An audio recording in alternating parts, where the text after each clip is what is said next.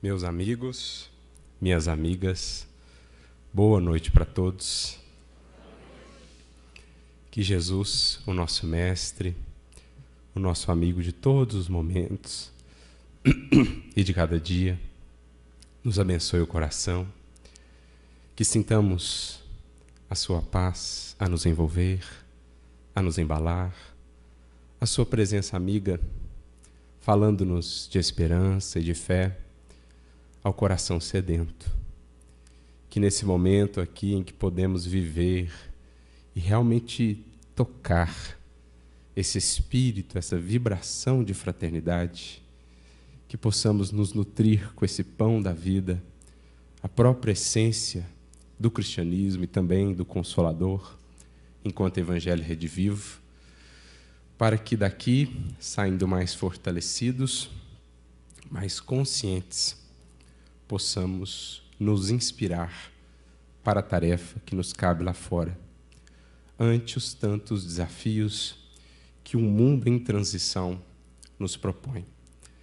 Então, que as luzes do Espiritismo possam alcançar os nossos corações, a inspiração dos benfeitores, as nossas consciências, e que daqui saiamos realmente mais dispostos de ânimo mais pronto para a tarefa com Jesus.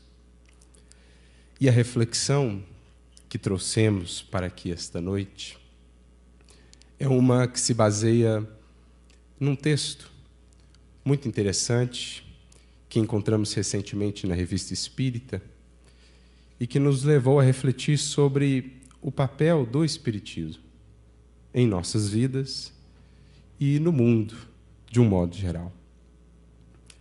É uma metáfora, uma bela metáfora, interessante metáfora, trazida pelo espírito Lamennais na Revista Espírita de dezembro de 1860.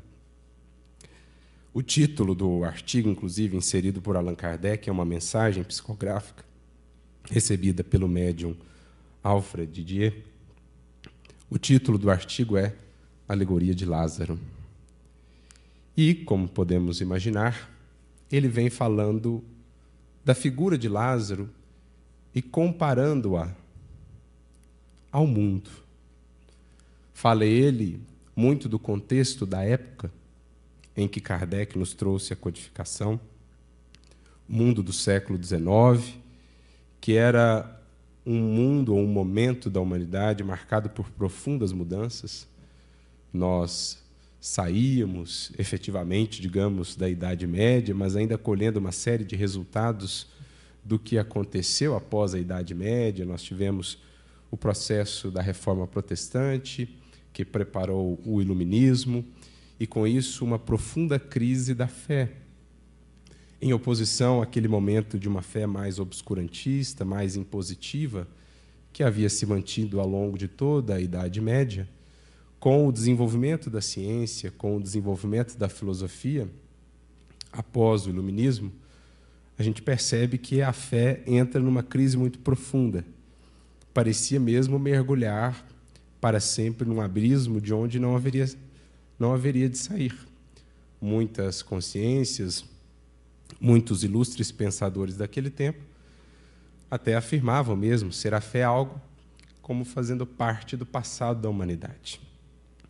E nessa profunda crise, nessa oposição para a qual a humanidade se dirigia, era preciso resgatar os aspectos positivos da fé, as virtudes da fé. Porque se a fé dogmática, a fé obscurantista, sim, trazia os seus problemas, ela trazia também conceitos profundos que a ciência e o positivismo daquele tempo não conseguiam acessar com seus instrumentos com as suas buscas apenas na matéria. A fé falava da transcendência, falava sobretudo ao coração.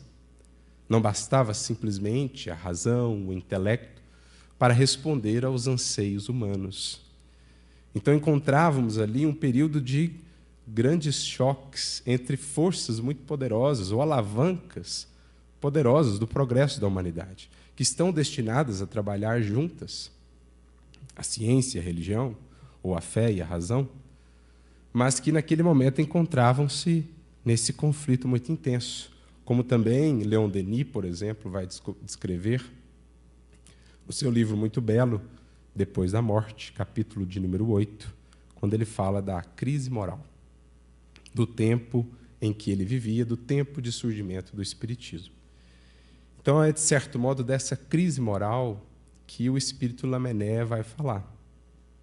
Não só da fé que perdia força, porque ainda não havia surgido uma opção né, que equilibrasse todas as descobertas da ciência, da filosofia, com também os valores e as virtudes da fé, uma proposta de equilíbrio entre fé e razão, haveria de surgir, sobretudo, especialmente naquele contexto, justamente por isso, né, eis aí um dos papéis do Espiritismo, mas também porque o mundo, àquele tempo e ainda hoje, e é aqui que a gente faz essa ponte também com o nosso mundo moderno, era marcado ainda por um materialismo muito feroz, muito marcante, mesmo nas vidas daqueles que, de certo modo, dizem-se espiritualistas ou religiosos. De um modo geral, todo aquele que é religioso, em algum nível, é espiritualista, porque acredita em algo para além simplesmente da matéria. A questão é que nem sempre a vida, embora a rotulação de espiritualistas, é uma vida condizente realmente com essa compreensão de uma vida para além simplesmente da matéria ou dos sentidos materiais. Por isso, né, falando desse contexto, o Espírito Lamené diz assim: o mundo, ó mundo, tu pareces Lázaro. Ó mundo, tu pareces Lázaro. E mais adiante ele continua: Teu materialismo, tuas torpezas, teu ceticismo são outras tantas faixas que envolvem o teu cadáver e cheiras mal. Há muito tempo estás morto. É uma frase forte. Mas é preciso analisemos o mundo em que vivemos embora os requintes e os brilhos que os desenvolvimentos científicos e tecnológicos dos últimos séculos nos trouxeram, em boa parte ainda nos vemos como Lázaro, envoltos pelas faixas da ilusão, envoltos, né, amarrados, limitados, estrangulados muitas vezes num sentido espiritual, obviamente, porque somente voltados, a imensa maioria dos espíritos ainda viventes ou ainda encarnados na Terra, voltados quase que exclusivamente para interesses ou buscas materiais. Portanto, alcançando ou percebendo uma faixa muito estreita do que realmente é a vida, em sua magnitude, em sua grandeza. Então, nesse sentido, nós parecemos Lázaro. E ele menciona esse cheiro ainda ruim, que se traduz na forma ainda do impacto doloroso que temos de notícias que ainda vemos, de cenas que ainda encontramos no mundo como que vivemos, com tantos avanços, mas em que ainda nos deparamos com a guerra e suas feições tão bárbaras, com a fome, com os ódios, os preconceitos. Então, é o sinal ainda das feridas que o mundo carrega e que produzem esse impacto, nos alcançam de maneira assim dolorosa, de maneira incômoda. Então é muito interessante pararmos para fazer uma reflexão enquanto humanidade, não indivíduos apenas, mas enquanto coletividade, nos entendendo parte desta humanidade. É interessante pararmos para nos vermos ainda. Lázaros.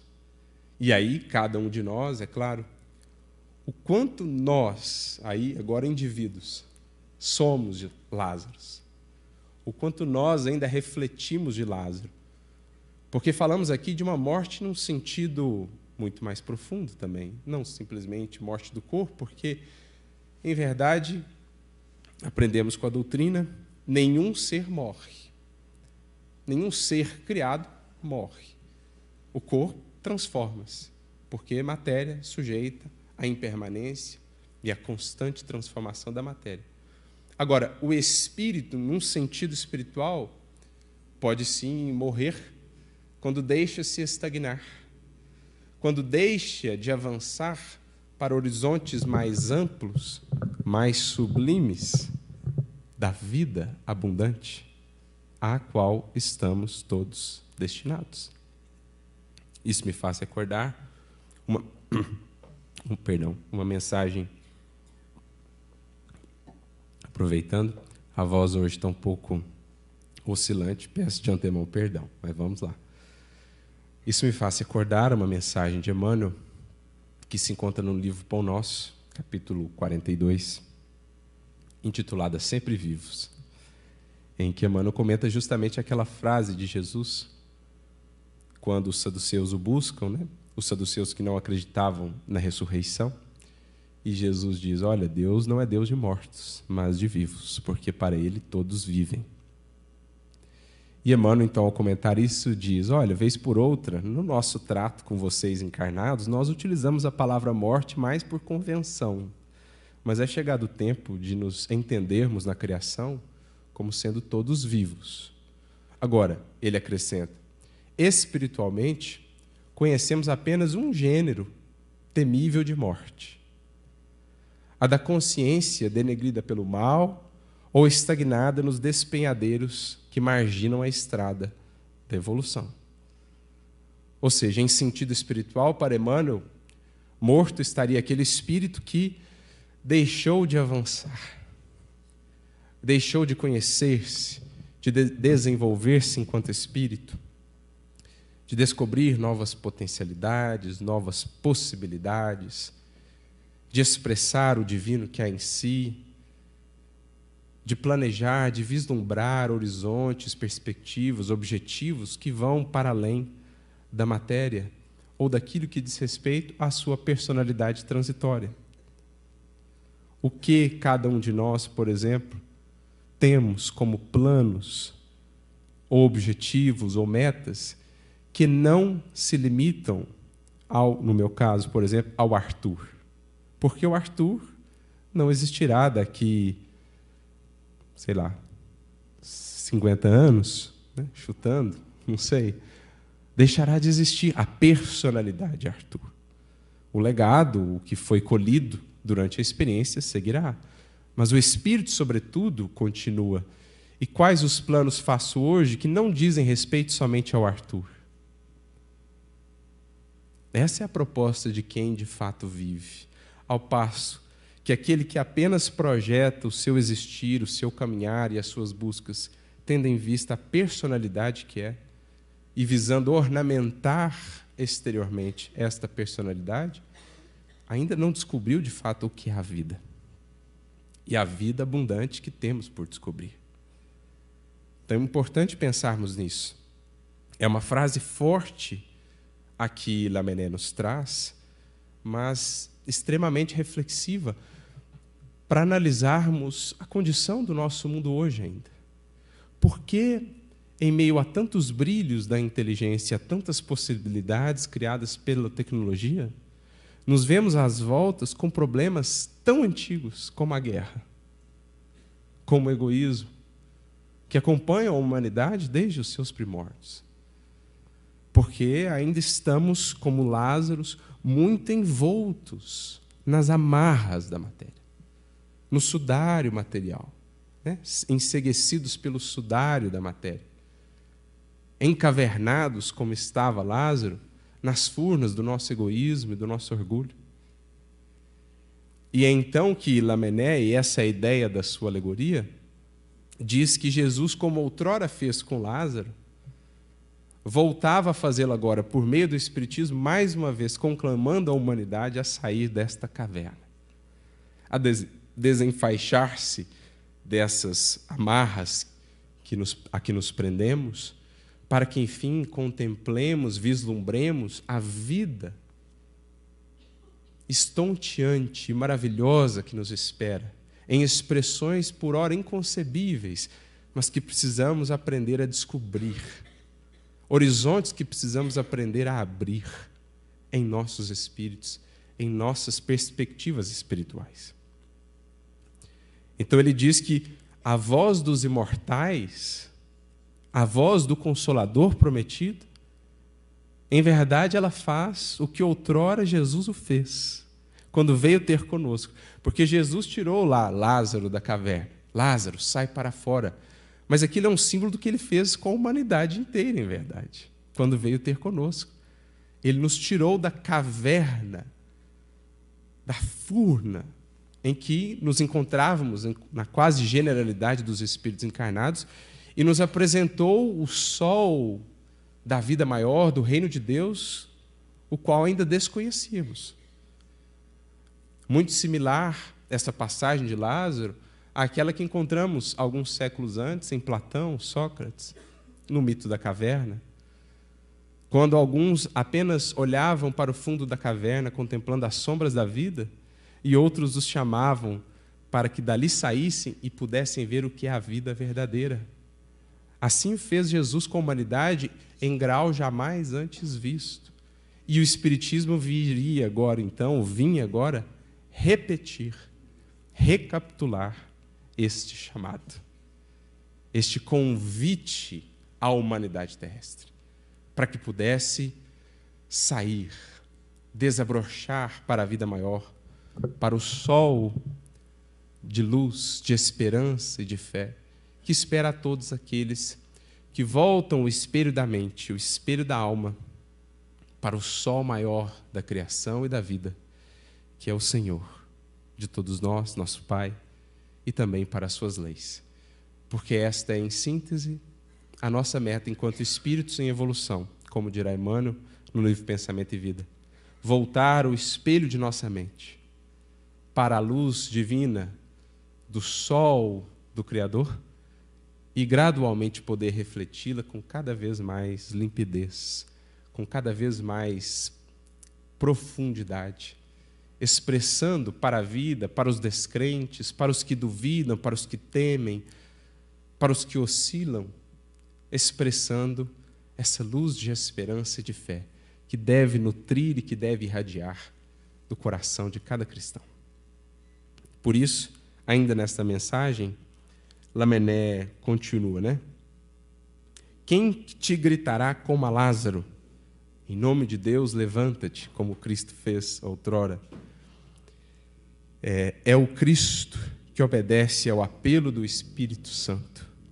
Por Espírito Santo, aqui entendamos o próprio Criador, que rege o cosmos, que rege o universo de maneira imperturbável, de maneira perfeita e sublime, no momento julgado propício, o Cristo, como governador deste planeta, une as suas falanges espirituais e, mais uma vez, como outrora, faz ecoar pelo mundo o chamado. A voz imperativa e ao mesmo tempo tão doce e amorosa: Lázaro, sai para fora. Isto é, dizendo a cada um de nós: espíritos muitas vezes tão aí estreitos, tão limitados pelo medo, pela dúvida, pela oscilação, pelas nossas paixões. É Jesus que nos diz: Vem, meu filho. Venha para a vida abundante, venha expandir as possibilidades impressionantes que trazes contigo. Venha descobrir o que é de fato o Evangelho, venha descobrir a alegria de servir. Venha descobrir a força do amor. Venha descobrir a capacidade multiplicadora do bem. Venha descobrir o que foi aquela fé tão sólida dos mártires. Venha entender o que é a esperança, a força invencível de nossos caminhos, como disse um dia Alcione. É isso que o Espiritismo vem dizer a cada um de nós e à humanidade de um modo geral. Há aqueles que já ofertarem ouvidos de ouvir. Aqueles que, como diz mais uma vez Leon Denis, na introdução do seu livro Depois da Morte, aqueles que estiverem cansados de viver como cegos caminhando como cegos, sem compreender os porquês, para onde, o que fazemos, o que somos, o que estamos de fato a buscar, a esses que já se exauriram simplesmente das buscas puramente materiais, a esses, essa voz, sobretudo, se faz ecoar, chamando-nos para a vida que nos espera para muito além da estreiteza dos sentidos. Nesse sentido, portanto, isso me fez recordar de uma outra mensagem né, do Emmanuel, em que ele fala um pouco disso, dessa condição nossa ainda no mundo, de Lázaro, e de como dela precisamos sair. Dessa condição mesmo de sonâmbulos, espécie de mortos-vivos, que vamos caminhando aparentemente, aparentemente vivos, mas ainda espiritualmente mortos porque sem essas perspectivas tão amplas que a vivência em espírito nos dá e nos confere. Então, ele trata nessa mensagem, cujo título, aliás, é Mortos Vivos, no livro Intervalos, capítulo de número 10, ele trata dessa condição que ainda comete a muitas criaturas na existência material. Né? Ele mesmo, Emmanuel, em outro texto, dirá: os verdadeiros mortos estão sepultados na carne terrestre são aqueles que para ela única e exclusivamente vivem. E é para isso que precisamos estar muito atentos, para que a nossa experiência material não seja simples mecanicismo, não seja simplesmente um caminhar pela superfície da vida, sem profundidade, sem construção e multiplicação de fato de vida e de progresso espiritual. Por isso, nessa mensagem, ele diz assim, em determinado trecho: Muitas almas fazem do veículo físico simplesmente um sepulcro, a que se agregam enfermiças e indolentes, coladas à morte moral que trazem consigo, à maneira da tartaruga que se algema a carapaça. Olhe só. Isso nos faz entender, ou nos faz recordar também, o livro Os Mensageiros de André Luiz, quando do capítulo 23 em diante ali, ele vem descrevendo aqueles que dormem. Né? O título do capítulo 23 é Os que Dormem. E ele descreve um caso que o impressionou no mundo espiritual, quando ele lá começou mais efetivamente a trabalhar. Ele chega num determinado departamento em que ele encontra ali muitos espíritos que se encontravam num estado quase que de hibernação mesmo. Estavam num sono profundo e ele queria saber qual era aquela condição, e os benfeitores vão então explicando: olha, André, são almas que viveram tão exclusivamente para a matéria que sequer têm condições por hora de aqui no mundo espiritual despertarem para a realidade espiritual da, da vida. Permanecem aqui em profunda sonolência, em condição de hibernação.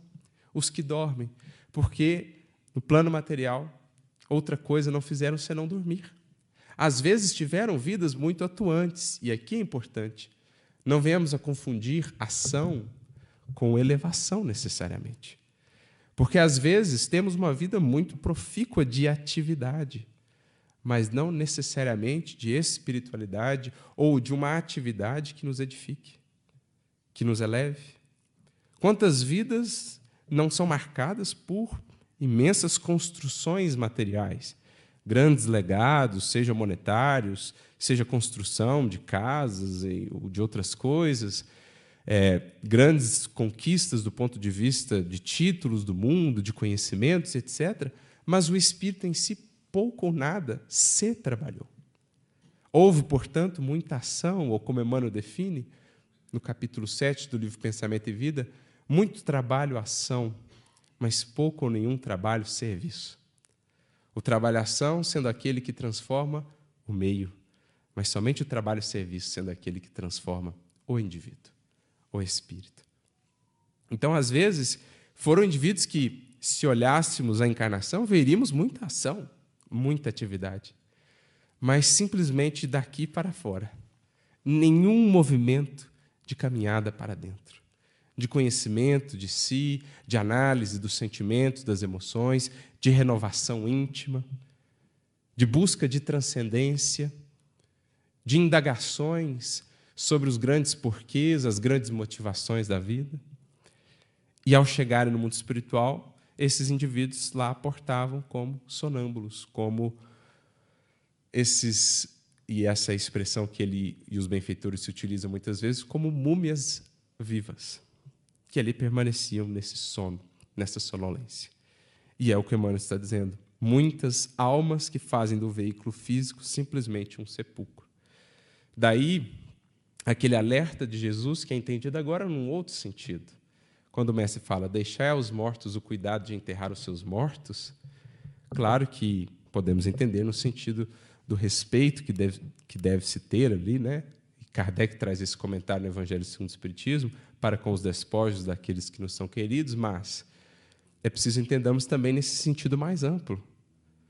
Não podemos nos deixar levar pelo modus operandi um, do mundo de uma maneira geral.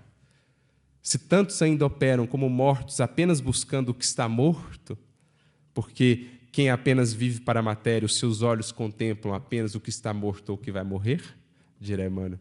É preciso não adentremos esse padrão, é preciso deixemos aos mortos o cuidado de buscar, ou de, de enterrar os seus mortos, né? de deixar é, mais cedo ou mais tarde para trás essa busca única e exclusivamente daquilo que está morto ou vai morrer. A nós que já estamos estamos buscando despertar para a vida, é preciso voltemos o nosso olhar e o nosso coração para a vida, para aquilo que diz respeito ao espírito que esse sim é vivo para sempre na criação. Então é isso que Emmanuel está dizendo. E ele continua. A existência no mundo lhes corre instintiva e obscura no velho roteiro dos animais. Alimentam-se, bebem, dormem, procriam e obedecem automaticamente às ordens da natureza. Ou seja, ainda não entenderam a diferenciação fundamental entre o simples existir e o de fato viver, que pede de nós discernimento, que pede de nós a lucidez de escolher com consciência, que pede de nós o investimento na aquisição de conhecimento e, portanto, sabedoria para melhor escolher e evoluir com mais consciência, que pede de nós a análise diária de nós mesmos, para que, identificando o que é preciso mudar, possamos cultivar e regar a cada novo dia sementes de Jesus recebidas, para que elas venham a frutificar, para que não sejamos, no grande jardim de Jesus que é a terra, árvores estéreis, ramos secos, mas venhamos a ser aqueles que, conectados à videira da vida, como Jesus se definiu, a essa raiz de onde verte a seiva divina do amor, possamos ser no jardim de Deus, no jardim do Cristo, na terra,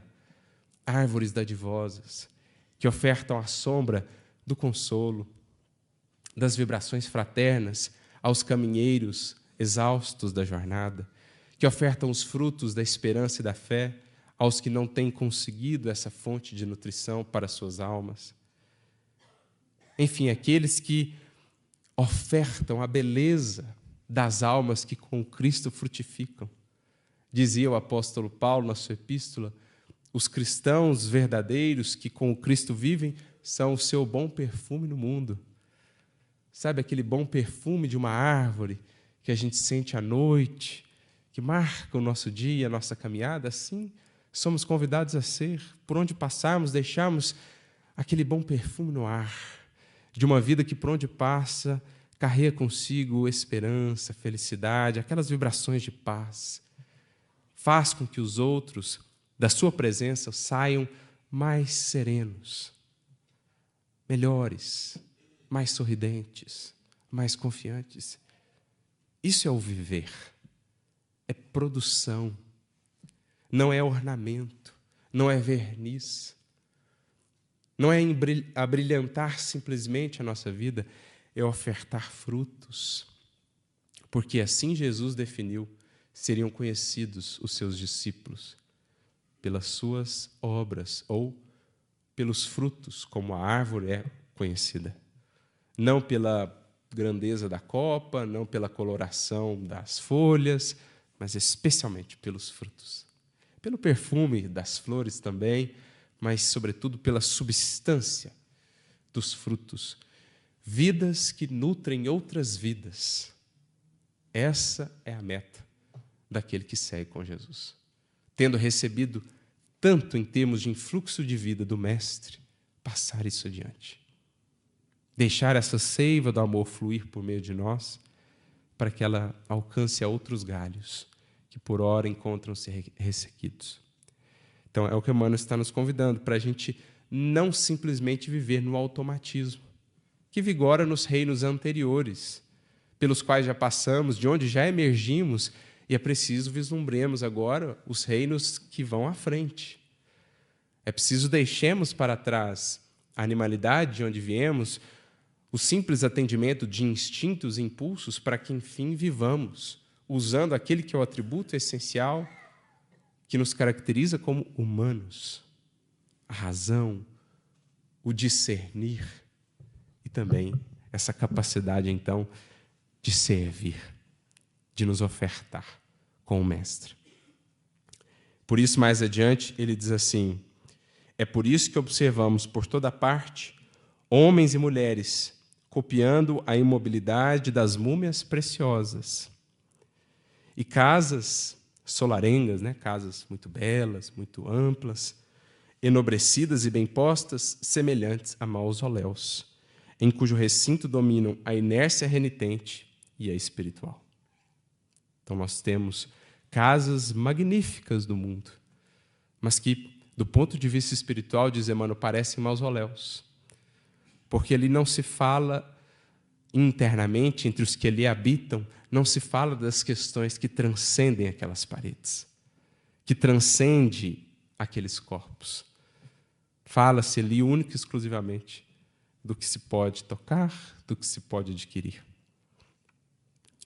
Muitas criaturas caminham no mundo como, diz Emmanuel, múmias preciosas, ornamentadas, interessantes, mas espiritualmente estagnadas, seja nas paixões, seja no ressentimento, seja no ódio, seja simplesmente nas ilusões.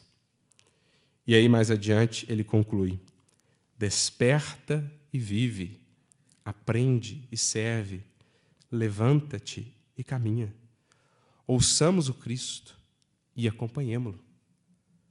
Assim como ele, há dois mil anos, disse-nos: Lázaro sai para fora, volta-nos agora, por meio do Espiritismo, a dizer, mais uma vez: Lázaro, é chegado o momento de viver.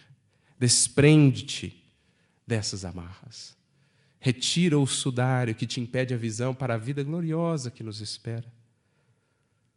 Porque naquela mesma mensagem que mencionamos de Emmanuel, ele diz: encontramos a morte tão somente nos caminhos do mal e da ilusão quando as sombras que nós mesmos projetamos nos impedem a visão gloriosa da vida que nos cerca.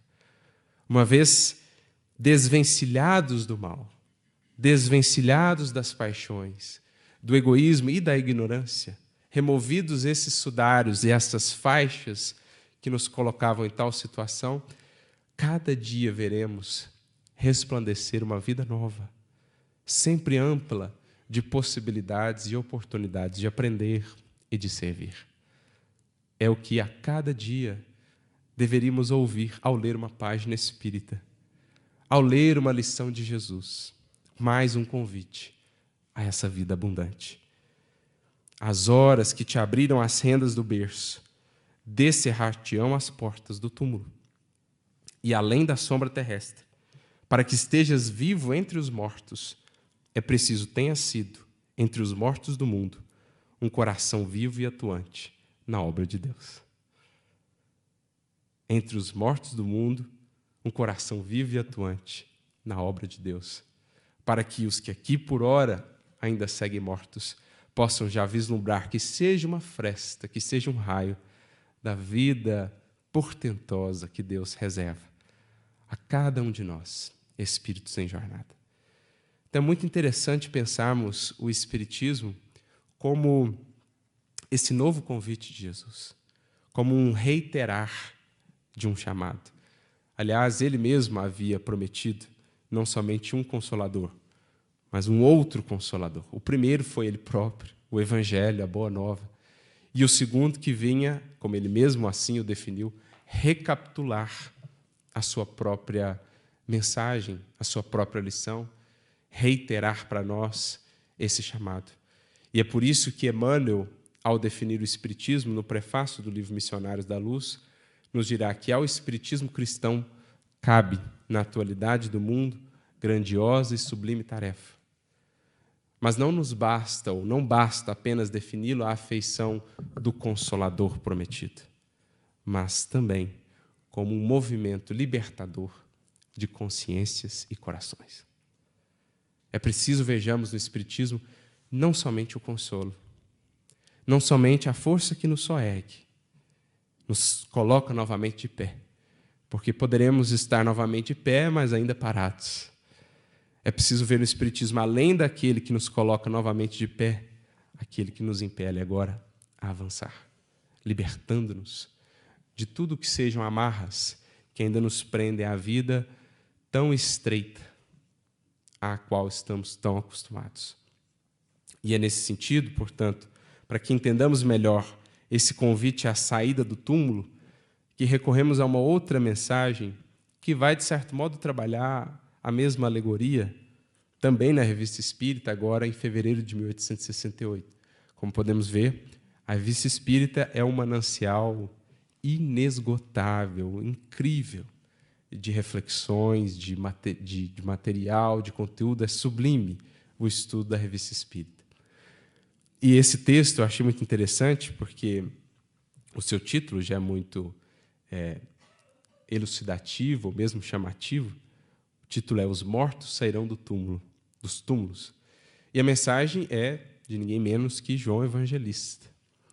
Quando ele comenta um próprio trecho, um trecho de sua própria autoria, no Evangelho que ele deixou escrito para nós, lá no capítulo 5 de João, no versículo 28, versículo 29, ele, de certo modo, traz uma profecia. Ele diz que chegaria um tempo em que todos os que estivessem no sepulcro ouviriam a sua voz. Ele faz referência à voz de Jesus. E aí muitos tentaram entender né, essa fala de João e de que aqueles que estariam no sepulcro, do sepulcro sairiam. E óbvio que aqui não nos encaminhamos para uma interpretação literal, o próprio João na mensagem fala disso. Olha, muitos não puderam compreender isso porque partiram para uma interpretação literal, mas aqui buscamos o sentido espiritual e é o que o próprio João Evangelista vem nos trazer. Utilizando para isso, ou trazendo para explicar essa sua fala, essa sua profecia, de certo modo, a mesma alegoria de Lázaro e a figura do Espiritismo, a figura do Consolador. Ele diz que, para muitos, a vida ainda é essa é ou é entendida ou buscada como sendo uma festa perpétua, uma simples caça de paixões, de gozos. Vivem essas criaturas, diz ele, como aquelas bolhas, aquelas bolhas que as crianças fazem que momentaneamente refletem ali o brilho do sol, né, como um prisma, mas que daqui a pouco não mais existem. Diz ele que assim são muitas as vidas do mundo hoje. Aparentam brilhar, aparentam ali muitas conquistas, muitos avanços, mas são como aquela bolha, tão frágil, porque única e exclusivamente matéria. E aí ele diz: o Espiritismo é essa voz poderosa que já repercute até os confins da terra. Todos a ouvirão. Então ele começa com um marco espiritismo que vai ganhando espaço à medida em que os corações minimamente vão fazendo-se capazes de perceber esse chamado da espiritualidade. Porque em quem aqueles que ainda estão muito mergulhados na matéria, nesta caverna, ainda têm até mesmo dificuldades de perceber essa vida transcendente, ou mesmo de, de perceber a felicidade que a esta vida está associada. Né? O próprio André Luiz, voltando, abrindo parênteses, no livro Voz do Grande Além, no capítulo de número 12, ele traz uma frase interessante. Ele diz assim: Almas existem que passam dezenas de reencarnações sem a menor notícia da espiritualidade superior, em cuja claridade vivem como que hibernando na condição de múmias vivas, já que não têm recursos mentais ainda para registrarem impressões que não sejam de natureza puramente física, de natureza puramente material. Então, o que André Luiz está dizendo aqui, existem almas que estão há dezenas de reencarnações, passam pela matéria, passam pelo mundo espiritual sem tomarem consciência da realidade superior ou mesmo da sua condição espiritual, voltam à matéria e assim seguem por muito tempo. Mas chega um momento para a alma, como a gente disse, em que ela se exaure, em que ela se cansa de tentar nutrir-se daquilo que de fato não a pode saciar. Porque, sendo o espírito criado para o infinito e a imortalidade, para a eternidade com Deus, tem ele fome e sede também daquilo que seja eterno, daquilo que seja infinito, daquilo que o tempo não consuma, daquilo que o tempo não possa consigo levar. O espírito, mais cedo ou mais tarde, há de despertar para isso, para essa fome de fato, para essa sede, aquilo que busca.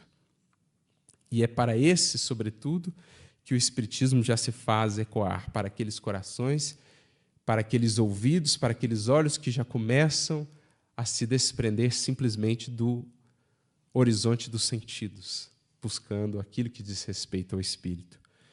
E essas voz, ou essa voz poderosa já repercute na terra. E aí ele diz, João, felizes os que, não tapando voluntariamente os ouvidos, sairão de seu egoísmo, como fariam os mortos de seus sepulcros, e daí por diante realizarão os atos da vida verdadeira, a do espírito se desembaraçando dos entraves da matéria, como fez Lázaro de seu sudário à voz do Salvador. Olha que nova perspectiva os Espíritos nos trazem sobre o papel do Espiritismo em nossas vidas. É o Cristo a nos chamar para nos desembaraçarmos dos entraves da matéria, remover o sudário como Lázaro fez e vislumbrar aquilo que nos espera. O Espiritismo marca a hora solene do despertar das inteligências que usaram o seu livre-arbítrio para se demorarem nos atalhos lamacentos, cujos miasmas deletérios infectaram a alma com o veneno lento que lhe dá as aparências da morte. Mais uma vez, os espíritos são fortes, mas para descrever o que tem sido até aqui a nossa vida. Tão abastecidos já com recursos espirituais de que não temos sabido nos utilizar. Por isso, também diz o Espírito de Verdade, o Evangelho segundo o Espiritismo, o, Espiritismo ou a doutrina espírita é um grande chamado, é um apelo do Criador, um facho da clemência divina, destinado sobretudo àqueles espíritos que já estamos cansados de caminhar por esses lamacentos caminhos em que muitas vezes temos estado ou os quais muitas vezes temos percorrido mesmo já vislumbrando horizontes amplos, ainda presos a tão estreitas possibilidades. Como aquela figura muito representativa do Êxodo, que encontramos lá no Antigo Testamento, mas que em verdade é uma representação da humanidade inteira, da humanidade como um todo, que vem recebendo gradualmente a orientação dos benfeitores espirituais, daqueles que encarnam para estar junto de nós, nos orientar, nos instruir. Dentre eles, o próprio Moisés, na primeira revelação, depois a Jesus. E o que é interessante na figura do Êxodo é que o povo vai caminhando pelo deserto, vai avançando, vai avançando em direção à terra da promissão. Quando eles chegam à margem, quando eles estão bem próximos à terra da promissão, eis que resolvem não entrar começam a enumerar problemas, dificuldades, medos, dúvidas, e eis que então começam a andar em círculos por 40 anos, postergando a entrada na terra da promissão. Não tem sido essa a nossa condição, meus amigos? Com dois mil anos de cristianismo, às margens da terra prometida, que é o Evangelho, diz-nos Emmanuel no livro Paulo Estevão. Na verdade, Gamaliel, o mestre de Saulo, Saulo, em minhas meditações eu pude descobrir que, em verdade, a terra prometida é o Evangelho de Jesus. E nós temos nos portado a muitas encarnações como esta figura do Êxodo. Temos estado às portas, mas temos encontrado as mil justificativas para não cruzarmos a linha do compromisso mais efetivo, para não deixarmos de fato as últimas amarras e ficamos ainda andando em círculos, patinando, tropeçando nos mesmos pontos, oscilando ainda na firmeza e na resolução que já devia marcar o nosso coração, quando a terra da promissão está diante dos nossos olhos. As possibilidades de uma vida tão mais plena e feliz com Jesus estão ao alcance de nossas mãos no serviço, de nosso olhar mais indulgente, de nosso ouvido mais compreensivo, de nossos pés mais diligentes para o trabalho, de um coração mais tolerante, mais compreensivo e amoroso está ao alcance, mas temos postergado. Por isso veio o Consolador. Porque não fôssemos nós, tão, usemos a palavra talvez teimosos, mas tão renitentes, bastaria a boa nova. A boa nova seria em si já o suprassumo, ela é, enfim, o ápice de tudo que já recebemos do alto. Mas é tão grande a misericórdia que, nos sabendo ainda tão oscilantes, resolve nos enviar não somente um consolador, que foi Jesus, mas também o segundo, para mais uma vez nos lembrar: estais às portas do reino. Uma humanidade melhor está ao alcance de vossas mãos. Ou, como disse Jesus no Evangelho, o reino de Deus está próximo. E muitos entenderam como sendo no tempo como sendo um reino que magicamente se daria da noite para o dia, e não entendendo que, na verdade, está próximo porque ao alcance de todo aquele que queira começar. Por isso, gosto sempre de lembrar uma definição que Emmanuel mesmo dará de si próprio ou da sua tarefa, e, de certo modo, da tarefa dos espíritos, junto a nós outros e junto à humanidade, de um modo geral. Emmanuel dirá a Chico que ele se via simplesmente como um simples pregador de cartazes convidando para a festa do reino. Poderíamos dizer reconvidando, porque o primeiro convite já foi feito. O Espiritismo vem nos relembrar, meus amigos, minhas amigas, que o mundo melhor está ao alcance de todos nós que a felicidade não é uma utopia, uma quimera distante, inatingível, pelo contrário, está muito mais próximo do que possamos imaginar. Que a vida transcende, que a vida se expande, esplende em formas que sequer podemos imaginar. Mas a boa notícia que ele vem lembrar está ao alcance de todos nós. Está na escolha de cada um de nós começar desde já. Eis o grande despertar em que todos somos chamados a colaborar para que, enfim, não somente mais vislumbremos essa terra da promissão que tanto temos aguardado, que tanto nosso coração tem buscado por caminhos multimilenares, para que, enfim, ela possa fazer parte, morada em nós e também um dia, temos disso certeza, na terra, nosso planeta, em nossa nação, a partir do esforço a partir da contribuição que venhamos a dar como discípulos, como tarefeiros atentos, dispostos a atender mais uma vez ao chamado.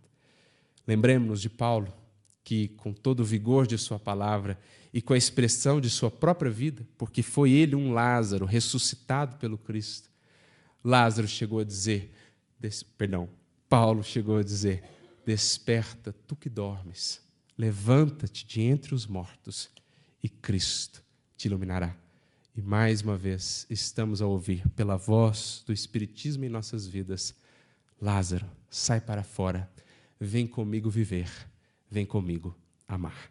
Que Jesus nos abençoe a todos, a todos, muita luz e muita paz.